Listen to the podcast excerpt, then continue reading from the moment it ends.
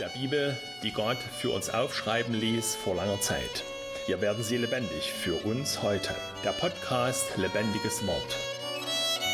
Ein Feiertag kurz vor Pfingsten, Christi Himmelfahrt, ein Donnerstag, der sich anbietet für einen Brückentag. Das war gestern.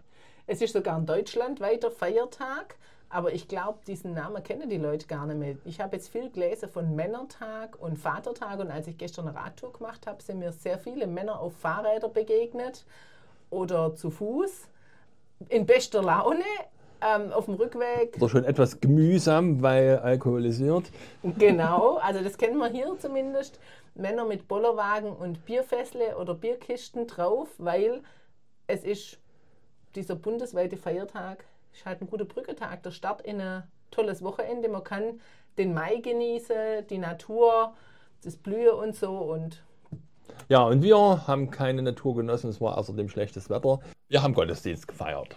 Wir, das sind Pastor Jonas Schröter von der Lutherischen Freikirche in Wangen. Und meine Frau Claudia sitzt mit am Tisch hier und sie saß unter der Kanzel, also vorm Pult und hat zugehört und sich oh. Gedanken gemacht. Und im Himmelfahrtsgottesdienst da gibt es ja wie in jedem Gottesdienst zwei Lesungen und die handeln alle beide vom gleichen, nämlich eben von der Himmelfahrt Christi. Himmelfahrt, das ist so ein Fachbegriff. Also beim Fahren denke ich an Autos, Kutschen oder sowas. Äh, kannst du mal nur mal kurz erklären, Himmelfahrt?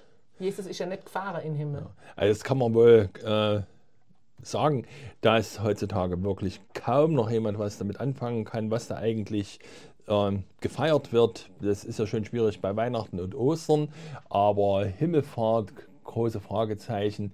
Und das wird hier im Süden, im Katholischen, noch verwirrender, weil es da betont werden muss, ist Christi Himmelfahrt, weil es dann ja noch Maria Himmelfahrt gibt. Das ist irgendwann im Juli, glaube ich, oder August? Nein, im 15. August. 15. August, ja.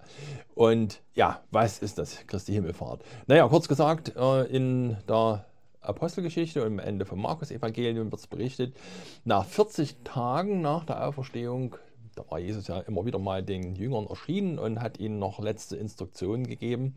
Und dann segnet er sie und wird aufgehoben vor ihren Augen weg und verschwindet. Und die Wolken nehmen ihn auf, er ist nicht mehr zu sehen. Jesus, Gottes Sohn, der also zu Weihnachten feiern wir das Mensch geworden war, dann seine Mission, seine Aufgabe erfüllt hat bis hin zu Kreuz und Auferstehung, der ist jetzt weg. Naja, also, weg ist er nicht. Also man könnte vielleicht sagen, es ist die Aufnahme von Jesus in den Himmel. Also er kommt aus unserer sichtbaren Welt, tritt er ein in die unsichtbare Welt Gottes, oder? Ja, oder geht zurück, geht zurück in seine himmlische Herrlichkeit also das ist natürlich nur das, was wir sehen oder was die Jünger sehen und was uns dann beschrieben wird, dass dann noch zwei Engel kommen oder Männer in weißen Gewändern, die äh, den Jüngern das noch erklären, dieser Jesus, den ihr jetzt habt verschwinden sehen in den Wolken, der wird wiederkommen, so am Ende der Zeit. Das ist also Himmelfahrt. Aber das ist schon was ziemlich Spezielles. Also man kennt zwar den Feiertag, so steht er im Kalender, Christi Himmelfahrt, so ist er geschützt im Feiertagsgesetz, aber eben, also ich denke, die meisten Menschen fangen nichts damit an. Jo. Im Ostdeutschland wird vom Männertag geredet. Ich kenne es halt landläufig, dass Leute Vatertag davon sagen. Ja, das ist äh, die große Frage, ob das eine was mit dem anderen zu tun hat. Aber das ist schon erschreckend, was daraus geworden ist. Eigentlich einfach ein Tag für Saufgelage draußen in der grünen Natur mit Bollerwagen und viel Alkohol. Schade. Aber es ist wohl eben das Problem, dass das eigentliche Fest nicht mehr verstanden wird oder eben ja, ja, die Kirche auch versagt hat, das zu lehren. Die Himmelfahrt ist eigentlich ein großartiges Fest. Man könnte sagen, das ist die Thronbesteigung von Jesus. Er hat es sich erniedrigt und jetzt wird er erhöht über alle Himmel. Das ist natürlich nicht im äh, physikalischen oder astronomischen Sinn zu sehen oder zu verstehen, dass Jesus jetzt die Atmosphäre durchstoßen hat wie eine Rakete, die in die Erdumlaufbahn geht, sondern Jesus hat die sichtbare Welt hinter sich gelassen und ist in diese unsichtbare Welt Gottes eingegangen, die uns natürlich so umgibt wie die Luft zum Atmen. Ja, aber wenn das so was Wichtiges ist, warum feiert man dann oder warum ist das Schwergewicht heute immer noch auf, oder auf Männertag und Vatertag? Warum sind die Kirche quasi leer? Weil die Leute einen Ausflug macht, weil keiner redet. Also wenn ich sage, gesegnetes Himmelfahrtsfest, gucke dann alle konsterniert an, weil es ist doch Vatertag. Wir müssten halt irgendwie ein Teleskop haben, was uns dahin schauen lässt, wo Jesus ist, dass uns das bewusst wird.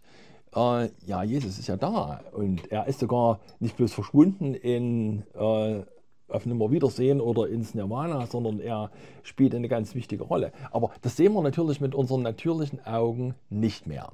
Und das ist vielleicht so das Problem. Die Jünger haben gesehen, wie Jesus in den Wolken verschwindet oder eine Wolke ihn aufnimmt, dann war er weg. Punkt. Mehr können wir mit unseren Augen nicht erkennen. Naja, wir erkennen ja quasi gar nichts mehr, weil Jesus also wir haben Jesus ja noch nie leibhaftig vor uns gesehen. Ja, wir haben also die Kreuze, die äh, in der Wohnung hängen, äh, in, bei frommen Familien oder die, die, am Wegesrand stehen, die an Jesus erinnern. Aber wer ist das? Kann man leicht vergessen. Hat das was mit mir heute zu tun? Viele würden sagen, nein, das sind alte Traditionen. Weil der Blick fehlt auf das, was Jesus jetzt macht, wo Jesus jetzt ist. Wir können dort nicht hinsehen. Ja, und man muss ja vielleicht auch sagen, Jesus ist ja gar nicht in unserer Dimension, hat nicht irgend so ein russischer Kosmonaut mal irgendwann gesagt, ich bin um die Erde gekreist, aber ich habe nirgends einen Gott oder einen Jesus gefunden. Ja, und, das und das ist eben auch zu nahe gedacht, weil das natürlich ist, weil unsere Erde, die ganze Milchstraße, die ganze Galaxie, dieser ganze Kosmos ist ja immer noch das Natürliche, also die diesseitige Welt. Was man mit den größten Radioteleskopen sehen kann, ist immer noch nicht der Himmel, von dem die Bibel redet, nämlich eben diese unsichtbare Welt Gottes, wo Jesus hingegangen ist, in die Jesus eingegangen ist, die können wir eben natürlicherweise überhaupt nicht sehen. Und die ist ja auch nicht jenseits ganz weit weg, sondern eigentlich ist die Gottes unsichtbare Welt ja auch um uns. Mhm. Aber eben die natürliche Welt. Es hat seine Gründe, die Bibel sagt uns das, warum wir da nicht hinschauen können, wo Jesus jetzt ist. Unsere Augen bleiben verschlossen für Gottes ewige Welt. Und der Grund ist, kurz gesagt, die Sünde. Weil wir nicht Gott gehorchen wollen, also natürlicherweise, der Mensch, wie er nun mal so ist, der geht halt äh, lieber sich besaufen und lässt Frau und Familie auch noch zu Hause. Oder da können wir natürlich viele andere Beispiele anführen, dass wir Gottes Willen nicht untertan sein wollen, dass wir nicht gehorchen wollen. Und diese Trennung von Gott oder auch diese Überheblichkeit, sich über Gott zu erheben, die sorgt dafür, dass wir Gott nicht sehen können. Also das habe ich gerade gedacht, nicht jeder Mann will sich besaufen gehen, aber eben dieses Gott nicht Gott sein lassen wollen. Ja. Und die ganze Welt ist ja getrennt von Gott, das wissen wir aus der Geschichte vom Sündefall. Und deswegen ist der Zugang zu Gottes ewiger Welt verschlossen. Ja. Und da fand ich das ganz interessant, dass am Himmelfahrtstag, jetzt kommen wir mal wieder zum Gottesdienst, dass da nicht nur die Lesungen da sind, die, die, die berichten von den Ereignissen, was die Jünger dann noch erlebt haben, als Jesus dann sichtbar von ihnen weggenommen worden ist oder weggegangen ist, sondern dass es da einige Bibelworte gibt, die uns da auch noch helfen, das zu interpretieren, das zu verstehen, was da los ist. Und eins ist also dieser Text aus dem Epheserbrief, ähm, den wir gestern in der Predigt auch betrachtet haben, Epheser 1. Und da am Anfang redet der Apostel Paulus, das ist eigentlich ein langes Dankgebet, aber da redet er davon, dass Gott unwahrscheinlich viel Kraft aufwendet, um uns die Augen doch zu öffnen. Da hören wir also dieses Gebet. Der Gott unseres Herrn Jesus Christus, der Vater der Herrlichkeit, gebe euch den Geist der Weisheit und der Offenbarung, ihn zu erkennen. Und er gebe euch erleuchtete Augen des Herzens, damit ihr erkennt, zu welcher Hoffnung ihr von ihm berufen seid, wie reich die Herrlichkeit seines Erbes für die Heiligen ist und wie überschwänglich groß seine Kraft an uns ist, die wir glauben, durch die Wirkung seiner mächtigen Stärke. Ja, das sind äh, gewaltige Worte, ich da muss man sich jedes einzelne auf der Zunge zergehen lassen. Ich wollte jetzt gerade sagen, also da wird ja schon, habe ich jetzt beim Vorlesen gedacht, da wird ja schon eigentlich im ersten Satz klar, warum die meisten Menschen eben Männertag und Vatertag feiern. Da heißt man braucht den Geist der Weisheit und der Offenbarung, dass wir Gott erkennen. Ja, wir brauchen also, also mehr, dass wir durchschauen können. Durch diese Wolken, das ist jetzt mal ein bisschen bildlich gesagt, hinter denen Jesus verschwunden ist. Und es gibt diese Möglichkeit durchzuschauen. Das ist jetzt kein Röntgengerät, das ist auch kein Ultraschall oder kein Radar. Wie macht Gott das, dass wir ein, doch einen Einblick bekommen von der ewigen Welt Gottes? Da sind wir angewiesen auf die Offenbarung Gottes. Ja, und den Geist der Weisheit. Geist schenkt, genau. Also da nehmen wir schon Pfingsten ein bisschen voraus, dann äh, schickt Gott seinen Geist nochmal ganz sichtbar. Aber es ist Gottes Geist, der dafür sorgt, dass wir weiterschauen können, dass wir durch die Wolken hindurchschauen können, dass wir über das natürliche Denken und Wahrnehmen rausschauen können und feststellen oder erkennen können, glauben können, wo Jesus jetzt ist. Ja, und auch, also ich fand jetzt auch interessant, eben, dass steht, dass ihr ihn selber erkennen könnt, dass man erstmal auch überhaupt Gott erkennen kann und weiß, da ist ein Gott, vor dem ich Rechenschaft geben muss, ob ich glaube, ob er existiert oder nicht. Da ist ein Gott, der Anspruch ja. auf mein Leben hat. Ich habe da gar keine Option, dass ich Genau. sage, ach, ich will an Gott glauben oder nicht. Genau, der Wenn- ist einfach da. Der Blick, wenn der geöffnet wird, dann sehen wir erstmal, das sieht eigentlich auch das natürliche Herz. An der Schöpfung oder so kann man erkennen, da Dass es einen ist, Schöpfer gibt. gibt's Gott, der über dem allen steht. Und ja, Himmelfahrt bringt uns da so ein bisschen an diese Schnittstelle zwischen Aber- der sichtbaren Welt und der unsichtbaren Welt. Jesus geht also von der einen Seite auf die andere Seite. Und ich habe jetzt gerade auch gedacht, also da steht ja, ähm, damit der Gott unseres Herrn Jesus Christus, der Vater der Herrlichkeit, also insofern haben wir eine Verknüpfung zum Vatertag, dass unser Blick auf Gott, den Vater, gelenkt wird und seinen Sohn Jesus Christus, den wir brauchen, als unseren Erlöser.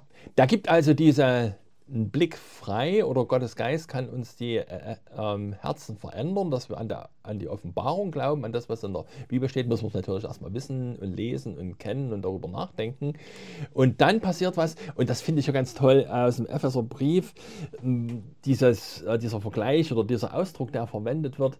Gott schenkt uns dieses Radioteleskop, dass wir in Gottes ewige Welt schauen können, aber das ist natürlich kein Radioteleskop, sondern Apostel Paulus bittet, und er gebe euch erleuchtete Augen des Herzens. Ja, das ist schon ziemlich Wow. anschaulich. Das Herz als, als Zentrum der Person, also nicht das Organ natürlich, aber steht auch für das, dass man Verständnis hat, also die, so die, die Person Mitte. Und die Augen äh, sorgen ja wesentlich dafür, dass wir uns in unserer Welt orientieren können. Das sind also die natürlichen Augen des Herzens. Und jetzt kommt die Bitte, Gott gebe euch noch einen zweiten Satz Augen, nämlich die erleuchteten Augen des Herzens. Ja.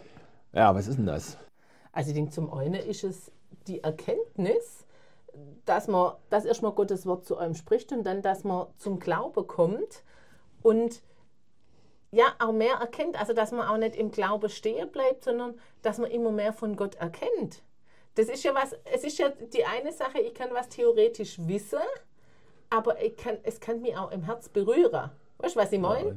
Dass ich, dass ich persönlich glaube, dass es, ich glaube, man kann das gar nicht so richtig, so richtig ausdrücken.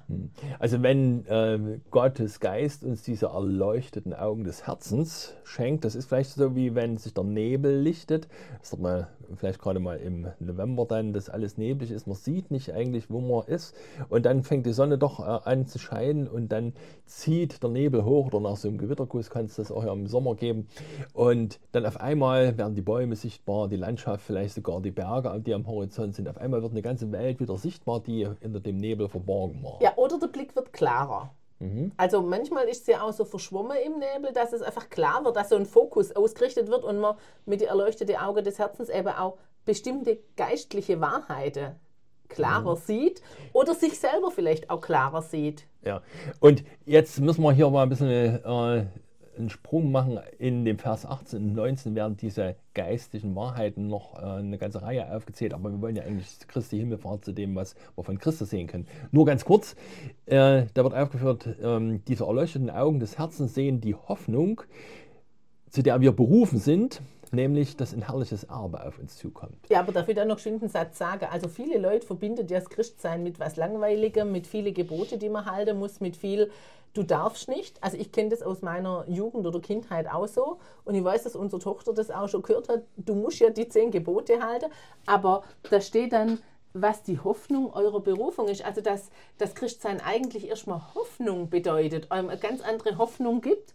und auch ein herrliches Erbe. Also, dass eben Christsein nicht bedeutet, ich habe ganz viele du musst und du darfst nicht und du sollst und Regeln und es ist auch keine Spaßbremse am Leben, sondern dass ich mir erstmal bewusst mache, welche Hoffnung habe ich und welches Erbe ist für mich. Also eine ganz andere Ausrichtung, dass Christen irgendwie reich sind.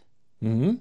Also äh, der Blick, den wir geschenkt bekommen durch diese erleuchteten Augen des Herzens, sieht auf einmal ein wunderschönes Penthouse-Wohnung, deine Wohnung, die wirst du erben. Oder einen paradiesischen Garten oder das Haus am See oder ja, was immer man sich erträumt.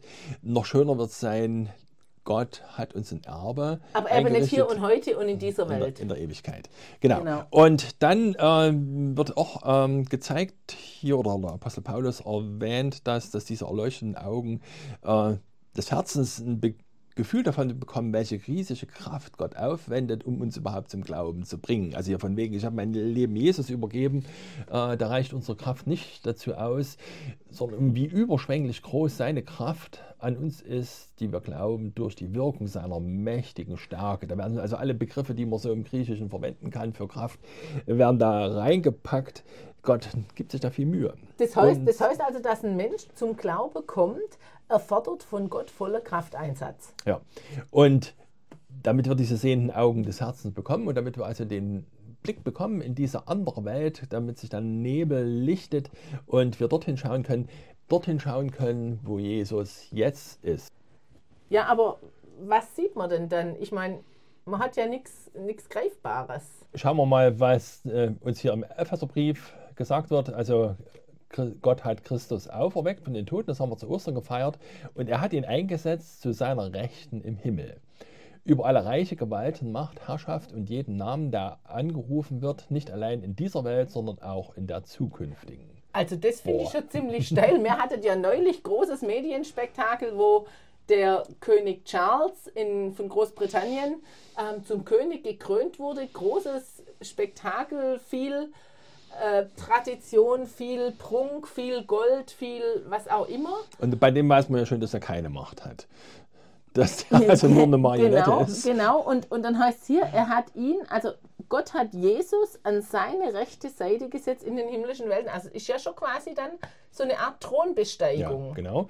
Und Jesus sitzt also zur Rechten im Himmel, also zur Rechten der Kraft heißt es an anderer Stelle, also zur Rechten Gottes. Was muss man uns darunter vorstellen? An der rechten Hand des Königs bei einem orientalischen Thronsaal, da saß der Kanzler. Und äh, was heißt es konkret? Naja, bei dem liefen die Fäden der Macht zusammen. Der König hatte zwar die Macht, er hat gesagt, wo es lang geht, aber die praktische Regierungsgewalt oder eben die Regierungsarbeit hat der ausgeführt, der zur Rechten saß. Und so ist Jesus also eingesetzt im Himmel zur Rechten Gottes. Er managt also jetzt die Regierung, er führt die Regierung Gottes aus und er ist eingesetzt über alle Reiche, Gewalten, Macht, Herrschaft und jeden Namen, der angerufen wird. Also egal, ob es ein Präsident ist oder ein König oder ein Despot oder ein Potentat, die alle sind ja, und, ihm untertan. Und da steht auch über jede Herrschaft. Also ich sag mal, jeder, jeder, der jetzt hier zuhört oder jeder von uns, der weiß auch, auch wenn er unter einem Chef stöhnt oder unter einem Generaldirektor oder was weiß ich was, auch dort zu wissen, mein Chef und selbst wenn es der oberste Chef vom Konzern ist, der hat nicht das letzte Wort. Da das letzte einer, Wort hat Jesus. Drüber. Und auch, und auch, also ich meine, es gibt ja jetzt gerade in den letzten zwei Jahren oder seitdem, also schon bei Corona war es ja so, dass man über die Regierung geredet hat oder dass man jetzt mit dem, mit dem Ukraine-Krieg, der Putin oder was im Sudan läuft oder Israel oder wo auch immer, dass man einfach so guckt, was machen denn die Herrscher oder in der Türkei, wo auch immer, und dass Menschen einfach Angst haben ähm, vor dem und Krieg, was, dass was also Politiker machen. Da Mächte im Werk sind, die zerstören und kaputt machen und die Granaten und Bomben werfen und vielleicht sogar Atombomben, die haben sie zumindest in ihren Arsenalen. Was wird da? Einer ist in der Macht. Und das ist dieser Jesus, der gekreuzigt ist, der auferweckt ist, der aufgefahren ist in den Himmel. Unsere erleuchteten Augen des Herzens sehen, dass Jesus die Macht in der Hand hält. Also gibt es eigentlich keinen Grund, für Christen keinen Grund, Angst zu haben. Ja. Weil, also natürlich haben wir als Menschen einfach, fürchten wir uns und sind wir erschrocken über Dinge, weil wir kein, kein also weil wir es nicht selber nicht im Griff haben oder weil es auch neue Situationen sind. Aber wenn ich als Christ weiß, dass, dass Jesus über einen Putin herrscht, dass Jesus das letzte Wort hat über die Situation, was unsere Politiker in Berlin oder in Wien oder in, in Bern oder wo auch immer beschließen, dass Jesus das letzte Wort hat über dem, was die UNO-Vollversammlung oder der Sicherheitsrat Und sagen. die großen Mächte, die sind für uns vielleicht manchmal gar nicht so interessant, aber das sind ja dann noch andere Mächte, nämlich das blinde Schicksal oder vielleicht nicht so blinde Schicksal. Das, was passiert denn mir, äh, mit mir, wenn ich über die Straße gehe oder wenn ich mich ins Auto setze und früh noch müde bin? Äh, wer hat es in der Hand? Das Steuer ja schon ich, aber da ist noch einer, der hat das Steuer auch in der Hand. Der lässt es geschehen oder eben nicht geschehen. Und das ist der, der aufgefahren ist in den Himmel. Das Himmelfahrtsfest gibt uns den Blick, oder ja, wir brauchen diesen Blick dafür, was geschehen ist. Jesus regiert. wir sind nicht ausgeliefert. Sind Keinem ausgeliefert. irdischen, Ja. menschlichen Herrscher, aber auch kein blindes Schicksal.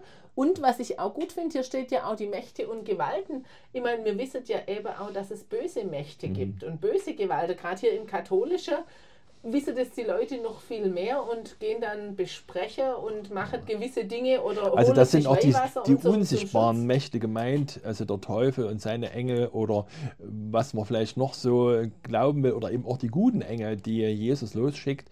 Da ist unwahrscheinlich viel los in der unsichtbaren Welt Gottes, was uns zugutekommt, weil Jesus seine Engel schickt, um uns zu behüten. Aber ich könnte mir jetzt vorstellen, wenn man, also wenn man jetzt so drüber redet und sagt, Jesus ist der Herr über alle Mächte und Gewalten, wie sieht es denn dann aber aus mit den ganzen Kriege und mit Inflation und allem Mögliche, was die Menschen heute Sorge macht?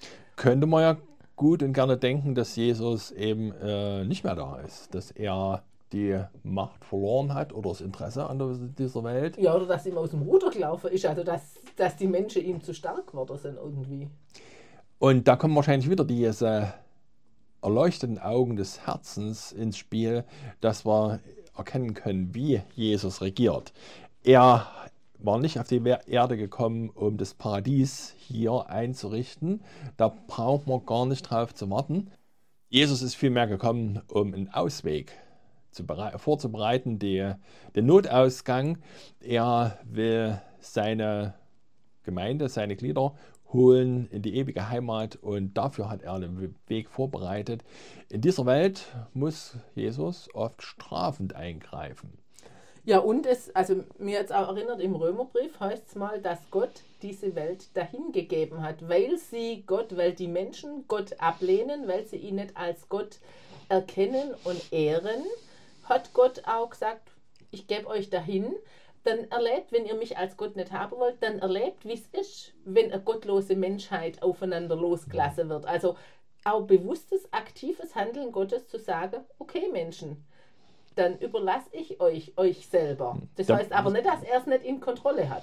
Da müssen wir uns also auch die Augen öffnen lassen oder erleuchten lassen, dass wir sehen, wie Gott in dieser Welt handelt. Also wie Jesus, der Auferstandene, der in den Himmel gefahrene Herr, von seiner Position im Thronsaal diese Welt führt. Aber Und- er führt sie auf alle Fälle. Und ich denke auch in, auch manchmal hat man ja vielleicht auch im persönlichen Leben, im, im eigenen Schicksal so das Gefühl, bin ich denn ganz von Gott vergessen? Hat Gott es nicht mehr im Griff, wie mein Chef oder meine Kollegen mit mir umgehen, wie sie mich mobben?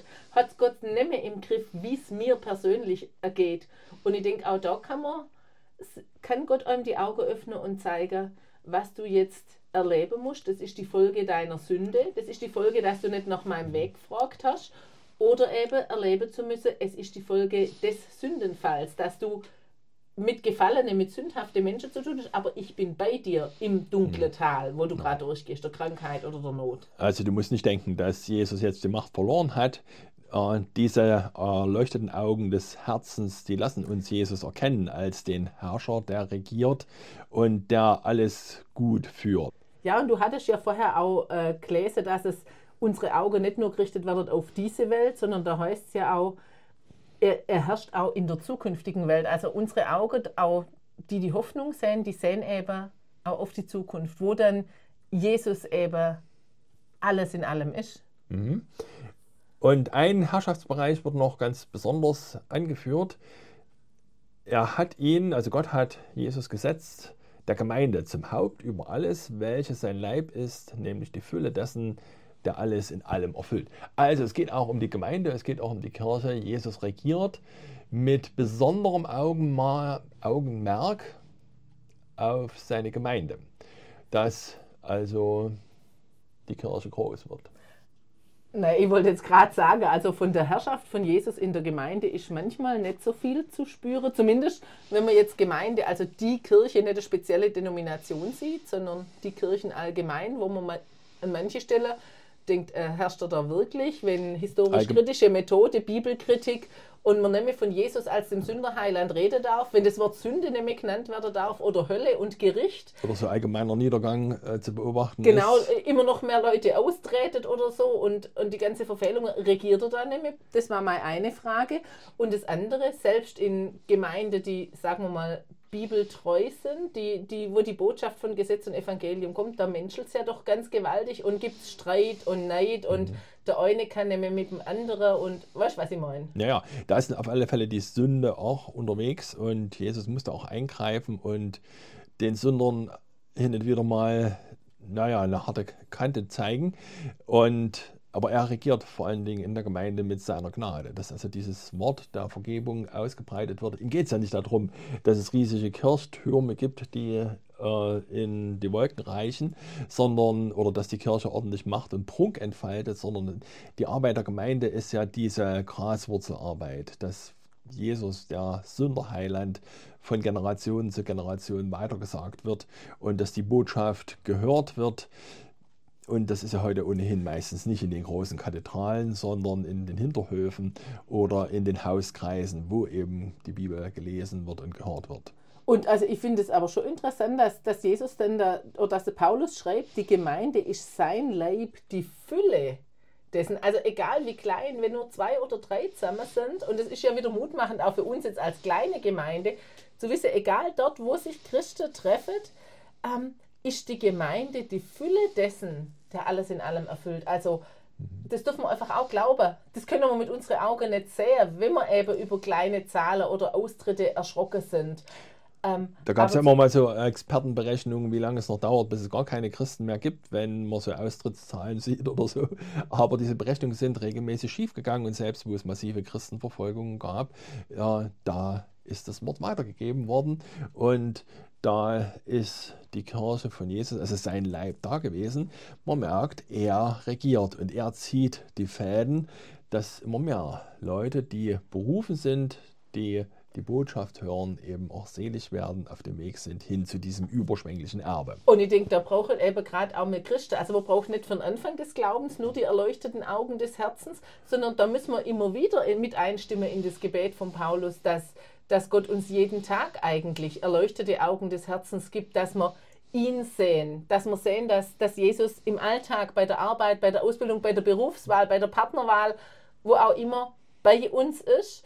Und dass wir dann auch, wenn wir mit Gemeinde zu tun haben oder vielleicht auch mal wieder leiden unter unsere Mitchristen, dass wir auch da die erleuchtete Augen des Herzens haben und, und sehen, Jesus ist der Herr des anderen, des Bruders, der Schwester, genauso wie er mein Herr ist. Und Jesus ist der Sünderheiland, dessen, der an mir schuldig wird, genauso wie er meiner ist, der ich an andere schuldig wird. Also wir müssen eigentlich oder wir dürfen, können jeden Tag mit in das Gebet einstimmen. Und ich denke schon ganz besonders auch, dürfen wir immer wieder bitte, wenn es um so an Weichenstellungen in unserem Leben geht. Was soll ich lernen, welchen Beruf, welches Studium soll ich ergreifen und sowas. Jo, wie wollen wir Himmelfahrt feiern? Wie begehen wir dieses Fest angemessen? Das Fest, was so schnell zum Vatertag verkommt oder zum Männertag. Auf alle Fälle mit dem Gottesdienst und vielleicht auch mit diesem intensiven Gebet. Herr, gib uns erleuchtete Augen des Herzens, dass wir hindurchschauen können, dort, wo unser Heiland ist, wo er thront und prangt auf zur Rechten Gottes, der Herr und Herrscher über alle Mächte in dieser Zeit, auch in der zukünftigen Welt. Ja, das erinnert mich an einen Besuch in einer äh, russisch-orthodoxen Kirche in Rumänien. Da oben drin in der, in der Kuppel ist, und das ist ja ganz oft so, man kennt es auch aus Ikonen, ist so ein Bild, wo Jesus sitzt mit der Bibel in der Hand und die Finger hoch. Da habe ich mir dann sagen lassen, ist der sogenannte Pantokrator. dieser Allherrscher. Ja, mit diesem Bild können wir gut abschließen und das Himmelfahrtsfest also in guter Erinnerung halten und immer wieder feiern. Wir wollen beten, Herr Jesus, wir danken dir dafür, dass du der Herr bist und dass du über alle Mächte, auch über die finsteren Mächte in dieser Welt herrschst und regierst. Wir bitten dich, öffne unsere Augen und schenk uns deinen Geist, den Geist der Weisheit und Offenbarung. Herr, schenk uns diese erleuchteten Augen des Herzens, dass wir durch die Wolken, durch den Nebel hindurch dein Bild sehen können in der Ewigkeit. Herr, schenk uns die Vorfreude darauf, dass du uns heimholen wirst. Lebendiges Wort, ein Angebot der Lutherischen Freikirche im Alpenraum. Ich bin Pastor Jonas Schröter und bedanke mich bei den Mitwirkenden. www.kleinekraft.de